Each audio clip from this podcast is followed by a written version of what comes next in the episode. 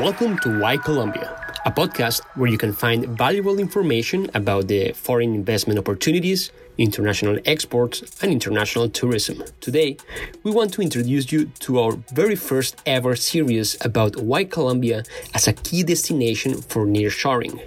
In this episode, we will talk about how Colombia offers close to home trade and investment opportunities for the US companies, and how this Latin American nation is strategically positioned for shifting supply chains in post-COVID-19 world. The Embassy of Colombia in the United States and the country's trade and tourism agency ProColombia are on a virtual roadshow, showcasing Colombia as a strategic investment destination for USA companies and investors looking to do business closer to home in the wake of COVID-19 just five hours from New York City by plane and with institutional stability, tax incentives, and access through its export platform to more than 1.6 billion consumers, Colombia is an ideal location for increased American trade and investment. The ambassador of Colombia for the United States, Francisco Santos, shared his view of Colombia as a key player in the nearshoring opportunities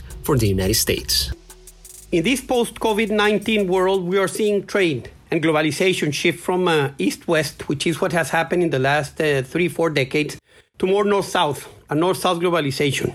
And the economy has uh, changed, and, and, and I think COVID showed the, the fragility of, uh, of, uh, of the supply chains. So we're moving from a just in time economy to a just in case economy. You're seeing many of those, uh, many of many companies moving and having a leg in other regions of the world not depend absolutely on, on, on one country for its uh, for supply chains because this can break down very easily very easily like it happened with covid. So so in that case uh, colombia as the belly button of the americas. Only five days of shipping from miami seven days of shipping from uh, philadelphia or or uh, new york 12 days of shipping from uh, long beach california eight days of shipping to uh, Rio de Janeiro or 12 days to Buenos Aires or seven days to uh, to Santiago. Uh, it's the perfect place for uh, center of logistics and, and becoming an element or part of this uh, supply chain that is uh, that is changing and and that needs change because of, of these new conditions and because of a dispute of economic superiority in in the 21st century. We are sure that our doors are absolutely open are wide open for business and this business that is uh, going to fall in a new um, world trade order. So Colombia is ready.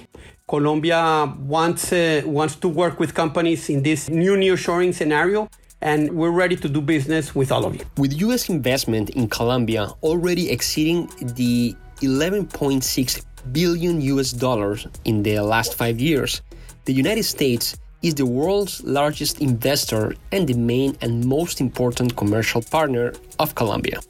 It is the main destination for Colombian exports, with 30% of international sales, the predominant origin of inbound tourism, with more than 530,000 travelers a year. The Global Atlanta editor in chief, Trevor Williams, one of the first hosts of this uh, virtual gathering reacted to the importance of creating this awareness about the opportunity that have Colombia. For those few business leaders in the US who do look south for opportunity, often their view stops at Mexico or at the low cost manufacturing bases of Central America.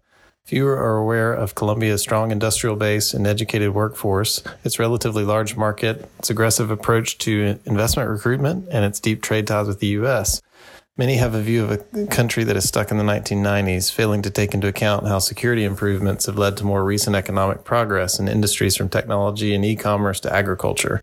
For those reasons, we decided it would make sense to conduct an interview that would serve as a follow up to the ambassador's aggressive outreach visit to Atlanta last November. One of the latest highlights in terms of investment is the Colombia Investment Summit that closed with 2,198 business meetings and reported investments of 1.34 billion US dollars. More than 3,200 attendees took part in the Investment Summit's academic session led by ProColombia and the Ministry of Trade, Industry and Tourism. Also, the former President of the United States, Bill Clinton, had a special appearance supporting the call to invest in Colombia. And Colombia is especially well positioned to transition to clean, renewable, inclusive energy systems that will not only guard against climate change, but create a lot more jobs. The World Economic Forum has rated Colombia third in South America in its Energy Transition Index, with significant potential for developing solar, wind, and biomass sources. There are some estimates that biomass alone could supply 46% of the country's energy demands. The nearshoring tour will continue in Columbus, Ohio, followed by the states like Texas, California, Massachusetts, Florida, among other key states. Really hope you like this podcast. If so, let us know. Comment, like it, and share it. Our next episode will talk about the Colombian regions and their rich potential for nearshoring. Until the next one.